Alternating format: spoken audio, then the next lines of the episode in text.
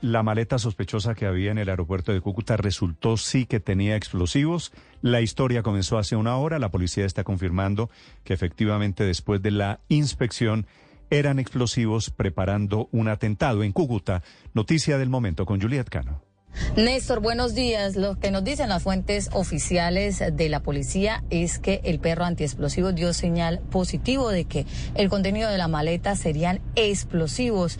La maleta fue abandonada cerca a la zona donde ocurrió una explosión el pasado 14 de diciembre de 2021 que cobró la vida de tres personas, entre ellas. What if you could have a career where the opportunities are as vast as our nation? Where it's not about mission statements, but a shared mission. At U.S. Customs and Border Protection, we go beyond to protect more than borders from ship to shore, air to ground, cities to local communities. CBP agents and officers are keeping people safe. Join U.S. Customs and Border Protection and go beyond for something far greater than yourself. Learn more at cbp.gov/careers.